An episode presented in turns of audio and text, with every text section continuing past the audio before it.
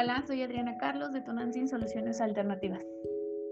El día de hoy grabo este video eh, sobre los cuidados que nunca nos han dicho ni nos han contado sobre eh, el aborto o post-aborto. Quiero que sepas que esta, esta grabación, este video, lo hago en el marco del Día Internacional del Aborto Seguro eh, del 28 de septiembre. Así que hoy eh, te haré este video y me gustaría que tengas tu mente receptiva hacia una forma diferente. Mi postura siempre será a favor de las mujeres y el favor a decidir sobre su cuerpo. Eh, creo que todas podemos tener o deberíamos de tener el privilegio de decidir sobre nuestro cuerpo. una colectiva argentina maneja esta frase que dice educación sexual para decidir, anticonceptivos para no abortar, aborto legal para no morir. Sabemos que el aborto se ha llevado a cabo durante mucho tiempo.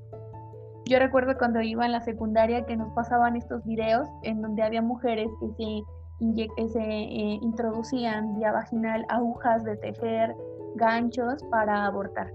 Entonces, estos, estas acciones eh, han pasado a lo largo de mucho tiempo eh, y ahora se vuelve un tema público reiterando la desventaja que como mujer tenemos aún sobre nuestro cuerpo y que entonces incluso las ideas patriarcales siguen sobre esta, esta decisión.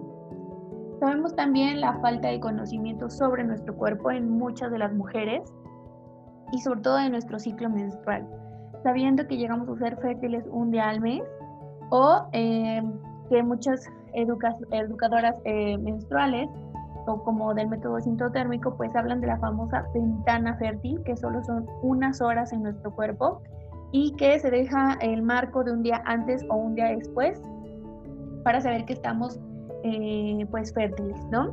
Pero quiero que sepas también que la fertilidad o nuestra fase fértil puede variar de acuerdo también a nuestro nivel de estrés. Entonces, aún sé que también hay muchas mujeres que no tienen este conocimiento y es importante que se abra ¿no? la educación sexual a más mujeres.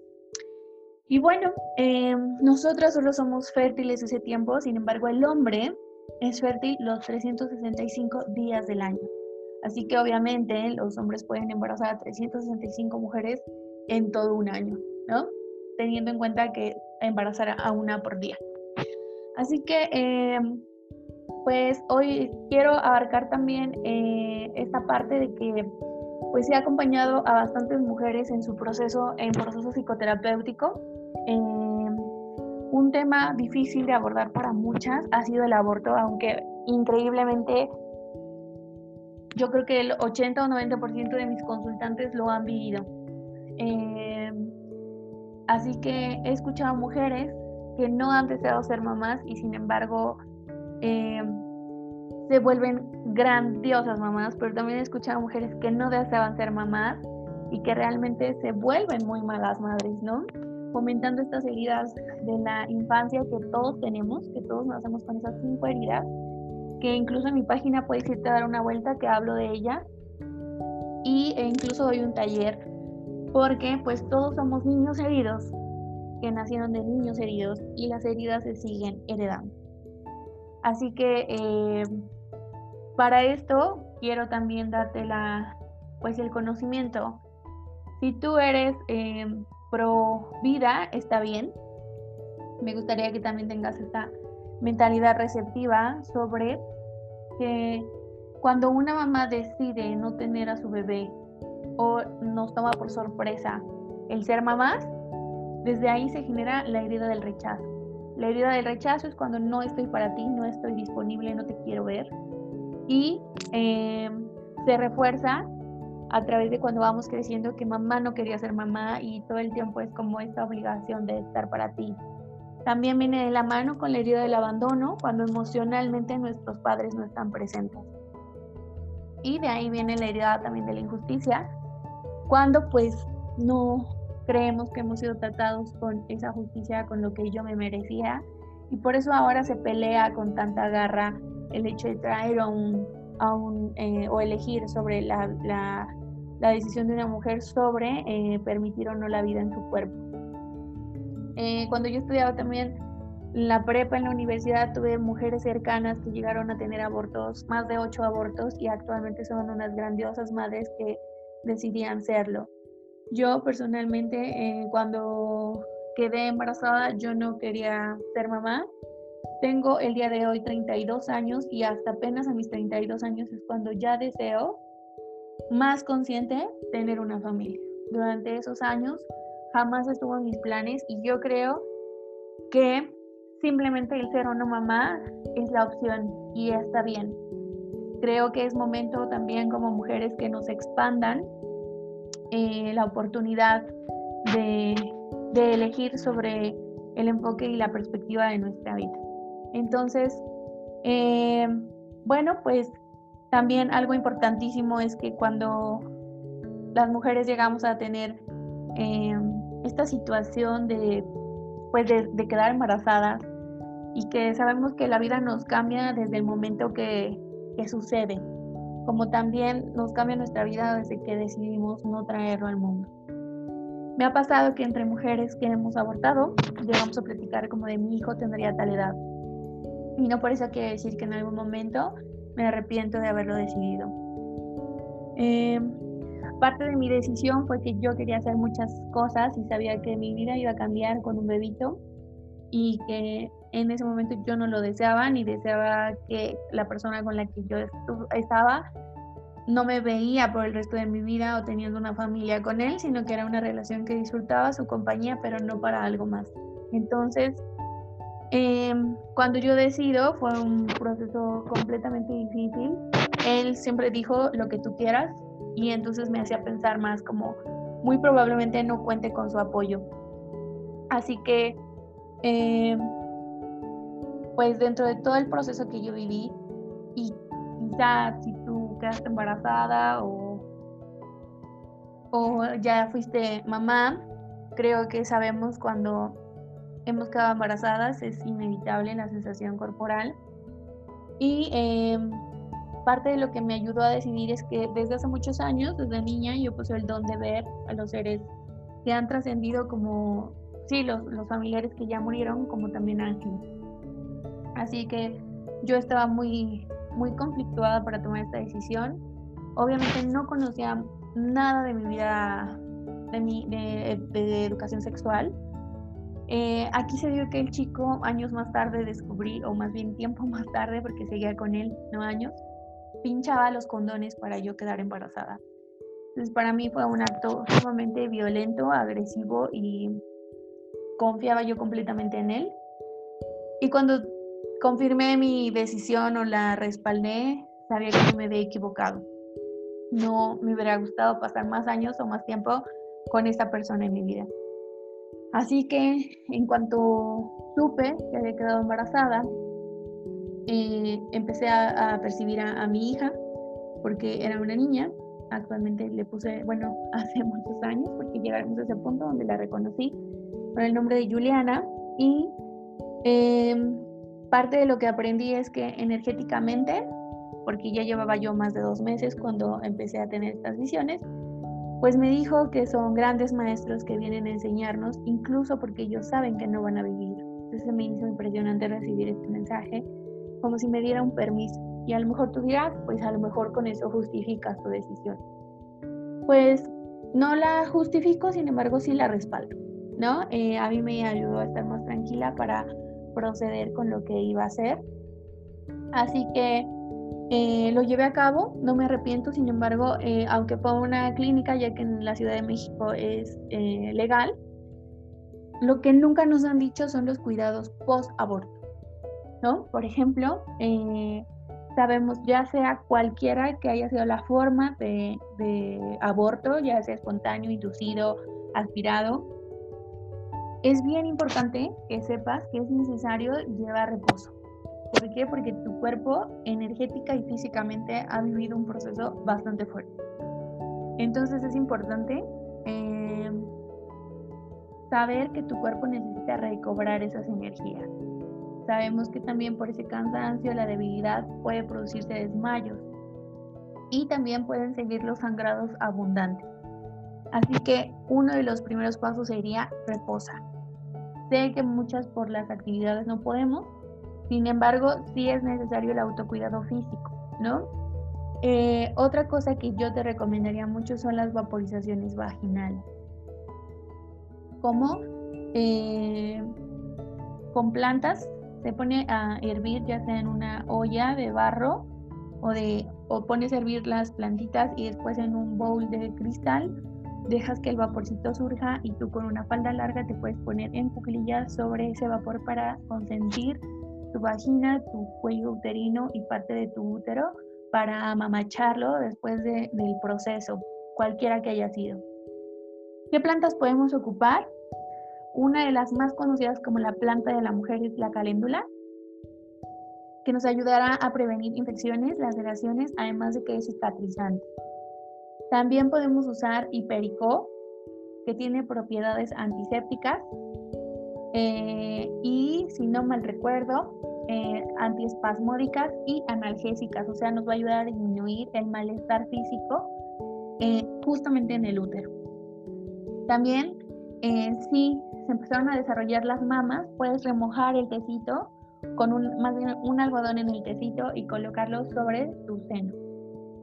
También las hojas de frambueso, hacer una infusión y nos va a ayudar también a contraer los músculos, a, como quien dice, a que retomen esa fuerza. También el eneldo para la inflamación de vientre, si hay gases o si hay malestar. Eh, yo te sugiero la vaporización para consentir tu vagina. Obviamente puedes, y tu útero.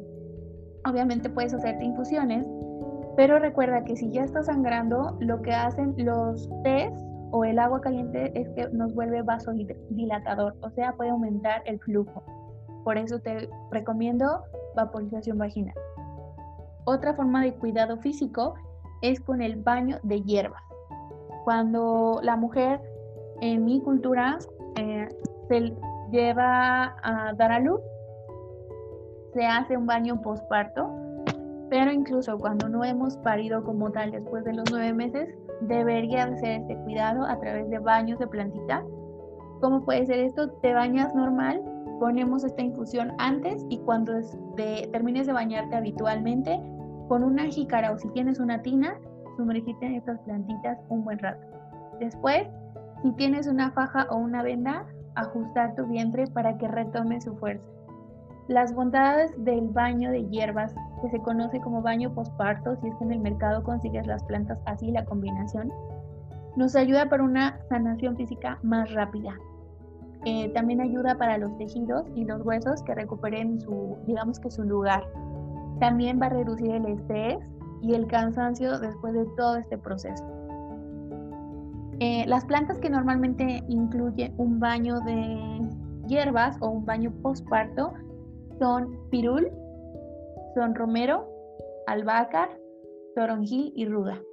A lo mejor en algunas eh, regiones puede variar, sin embargo, eh, tú estas las puedes conseguir incluso separadas o en los mercados las, señoras a veces venden ya el rollo para un baño postparto. ¿okay? También es importante la sanación de tu útero. Hay una terapia de Miranda Gray que si tú me conoces sabes que la facilito, que nos ayuda y nos llena de amor y para ir borrando las memorias físicas y emocionales. Entonces yo te sugeriría tomar una sanación, ya sea física o a distancia, de una sanación de útero. También, cuando en los talleres yo les explico, frotar nuestras manos se llenan de calor y las podemos colocar sobre nuestro vientre y darnos amor y darnos apapacho. O también unos de esos cojincitos que también encuentras en mi tienda, de semillas y lo podemos colocar sobre nuestro vientre para estar descansando y para disminuir la inflamación como el malestar físico.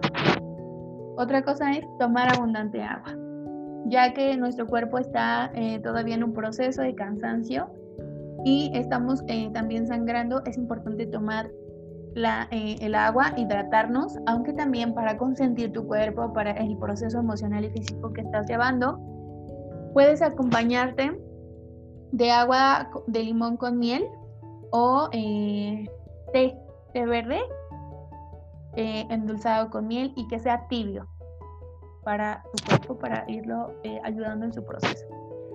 Otra cosa es vitaminarte. Es un proceso fuerte, se descompensa tu cuerpo, así que yo les recomiendo, por ejemplo, este complejo B que es inyectable, como son vitaminas, son fáciles de accesar, en cualquier farmacia las puedes conseguir.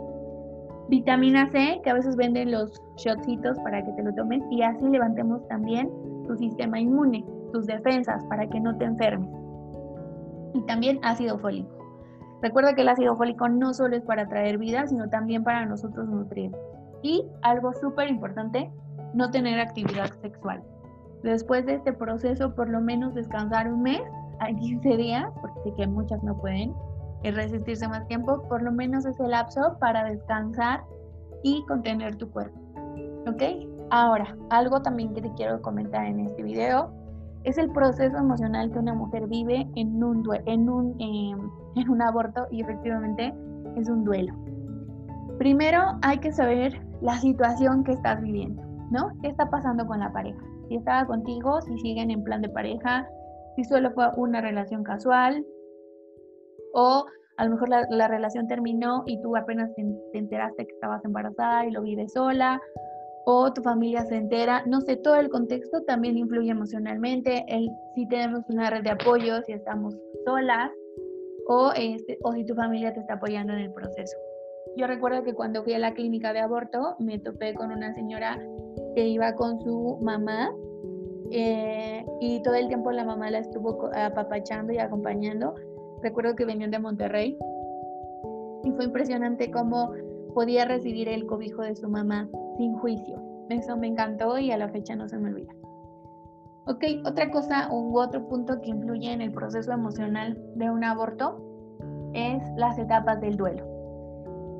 Porque aunque tú hayas estado segura de la decisión de no querer em, gestar, es normal que enfrentes los pasos de un duelo. Y un duelo sano va a durar más o menos seis meses a un año. Teniendo en cuenta también el punto anterior que era la situación o el contexto que estás viviendo. Las etapas del duelo son cinco, de acuerdo al enfoque de la doctora Elizabeth Kubler-Ross, que es la fase de negación, en donde no nos damos cuenta o no aceptamos la situación que está pasando. Como que no me cae el 20, decimos en México, de lo que me tocó vivir. No puedo creer que a mí me esté sucediendo esto.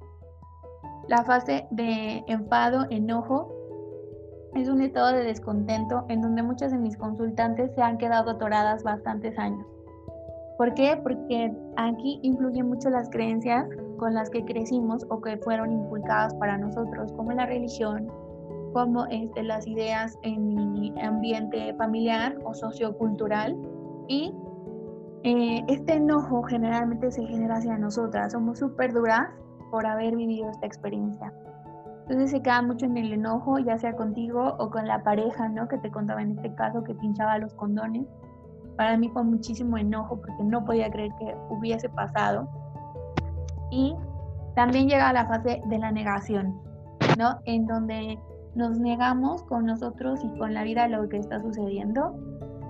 Eh, perdón, de la negociación, en donde también queremos eh, fluir o eh, negociar con, con, el otro o con Dios, ¿no? La situación que estamos viviendo. Queremos entrar en o encontrar los pros y los contras de si lo tengo o no lo tengo, si gesto o no gesto. Y esta es una fase súper complicada también para nosotras por, para decidir, porque está aquí como todas las creencias, a lo mejor hasta un deseo muy íntimo y personal de sí quiero serlo, pero no ahora, y empieza también como esta pelea interna, como de y si sí, y si no, bueno, eso también va a ser normal. Como también ya después de la decisión es, como, no lo voy a volver a hacer, eh, voy a tener más cuidado, no me vuelve a pasar, entra en esa fase de la negación. También llega la fase 4 que sería el dolor o la depresión o la tristeza. Se experimenta por la partida, por la decisión, por vivir esta experiencia, por vivirlo quizás sola, porque también sabemos que las parejas se transforman cuando hay unas situaciones complicadas. Hay algunos que pueden estar completamente presentes y amorosos, como otros pueden estar en el completo rechazo. Entonces, es normal que también tú tengas esa tristeza de haber tomado la decisión, de, de tener por momentos dudas. Eso es completamente humano. Y la fase de la aceptación viene después de todas estas en donde se asume la realidad y la responsabilidad de nuestros hechos. Y sobre todo porque muchas decidimos, como te lo decía al principio, hacer algo más con tu vida. Como de, es que si lo tuviera en este momento podría parar o detener muchos de mis proyectos. Entonces, después de la aceptación es llevar a cabo lo que realmente te propusiste para cumplirlo. Yo te puedo decir que, que cuando lo decidí en ese momento yo me quería ir de la ciudad donde radicaba, me fui bastante tiempo, fui muy feliz, estudié, hice mis posgrados, hice muchas este, especialidades, o sea, sí cumplí lo que hacía y hoy actualmente estoy por publicar libros, así que yo no me arrepiento y eso es súper importante, que tú todo el tiempo de tu proceso siempre valides tu decisión, porque lo que tú decidiste es muy importante, lo que tú quieres también.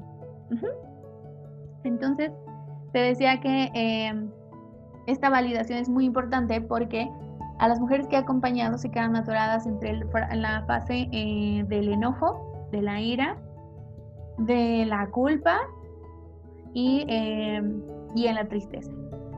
Entonces, eh, es súper importante que tú valides todo el tiempo por qué lo decidiste. Y sobre todo, algo así importantísimo que quiero que tengas como en mayúsculas y negritas mentales, es que eh, necesitas ser amorosa y compasiva contigo, que somos humanos y que aunque hayas tenido todas las precauciones, pudo haberse llevado a cabo el embarazo. O incluso teniendo todas las precauciones, perdiste el embarazo. Entonces es ser muy amorosa y no culparte más de lo que ya el entorno social nos pone. ¿Ok? Otra cosa que te quiero platicar es eh, un aspecto en constelaciones familiares. En constelaciones familiares, todas estas energías que se generan a través de un aborto piden ser reconocidas. Sé que muchas mujeres está, está, también este conflicto como de lo que hicimos mal. Entonces no le quiero poner la etiqueta como de la vida, porque en constelaciones se le puede dar un papel o se le puede representar tanto a una mascota, tanto al cáncer, una enfermedad, ¿no? También puede conectarse con la energía de algún difunto, de ancestros. Entonces, se maneja a nivel energético. ¿Y por qué te lo digo? Bueno, en constelaciones familiares, eh, los abortos sí cuentan, tienen un lugar como un hijo. Aunque no se haya gestado, aunque haya, solo, haya sido solo siete días de vida, eh, haya sido 15 años, aquí sí cuentan. ¿Por qué? Porque a veces en el proceso de vivir, parte de sanar es reconocerlo para ti para tener más paz. Y eh, bueno, a lo largo también de mis pacientes y de mis consultantes he visto que muchas veces ocupamos lugares que no nos corresponden o eh, cuando mamá no siempre está herida del rechazo, no las vivimos como en otro plan dimensional, amarrados o súper aferrados a la depresión y a la muerte. Entonces, parte de constelarlo es reconocer a la almita como reconocer también si ya vives, borrar esa herida, ¿ok? Entonces es un suceso que pasó, es parte de reconocer que la situación es real, que pasa y que es necesario nombrarlo. ¿Por qué? Porque por ello se siguen guardando los secretos familiares, como las violaciones, como abusos, como asesinatos, como abortos. Entonces, parte de que tú lo sanes a pesar de cualquiera que haya sido el por qué tomaste tu decisión, es importante reconocer la energía, ¿ok? Entonces, es parte de aceptar, sí, acepto a mi familia tal cual es. Seguramente, si tú checas tu árbol genealógico, reconocerás que no eres la primera mujer de tu clan que toma esta decisión y, eh, pero sí puede ser la primera oveja liberadora de tu familia. Entonces, cuando nosotros aceptamos y reconocemos estos sucesos, eh, rompemos esos secretos, se abren. Y una vez reconociendo y aceptando la realidad de nuestra familia como nuestra, es cuando se pueden hacer cambios a conciencia y sanar también a las generaciones venideras como que tus futuros hijos, si es que tú decides tener más adelante hijos, no pasen por lo mismo. Y si no, tal vez tus sobrinos ya no pasen por esto o las energías que se crearon en generaciones pasadas se liberen. ¿Ok? Ok, entonces parte del ritualito que yo te recomendaría es uno, reconocerlo. Si tú conoces el apellido de la pareja o de la persona de la que te embarazaste, sería importante combinar ambos apellidos, el tuyo y el de él. Y como sabemos todas, intuimos cuando quedamos embarazadas si es un niño o una niña. Entonces, ponerle un nombre simbólico o uno que para ti sea importante o especial, tus apellidos. Y entonces así es como vas a reconocerlo en tu mente. Y cuando em, lo pienses, le puedes hablar por su nombre. Así que también, punto dos, puedes elaborar una carta a la almita o eh, a este proceso porque solo reconocer la energía, recuérdalo. Entonces, eh, se puede hacer esta carta explicando los motivos de tu decisión y recuerda validar el por qué lo hiciste, para nada juzgarte, tratarte con amor. Después de elaborar esta carta, que tú la leas para ti, que quizá la dejas en un lugar especial unos días. Si tú le quieres combinar como más parte espiritual o energética, le puedes prender un incienso, le puedes prender una velita y dejarlo ahí, o rodearla de los cuatro elementos, como a ti te vibre. Posterior a esto, que sea una semana, un mes, lo que tú necesites, será importante quemar la carta. Las cenizas las vamos a enterrar en una maceta junto con una plantita hermosa o un arbolito que a ti te encante. Y de preferencia lo vamos a llevar al bosque o a un parque, pero que sea lejos de donde tú vives. Me ha tocado que hay consultantes que deciden quedarse con estas plantitas en su casa y las riegan y para ellos les sirve como forma de reconocerlo y decir, no era el tiempo, te lo agradezco, aquí estás y en otra vida nos encontraremos si es que tú crees en ello y si no, es solo reconocer la energía, ¿ok? Esa es una forma de reconocer. Dos, solo en tu cabeza decir, pasó, solo pasó. Y cuando se comparten en círculos amorosos de mujeres, viéndonos de frente, nuestros reflejadas enojos comprensivos y amorosos de otras mujeres que lo han vivido, también el compartirlo es abrir el secreto. Así que espero y deseo de todo corazón que estos tips te sirvan para seguir sanando y llevando un acompañamiento amoroso de lo que es un aborto o el cuidado de un aborto. Soy Adriana Carlos, me cuentas también como Tonantin Soluciones Alternativas en las redes. Te mando un beso, hasta la próxima.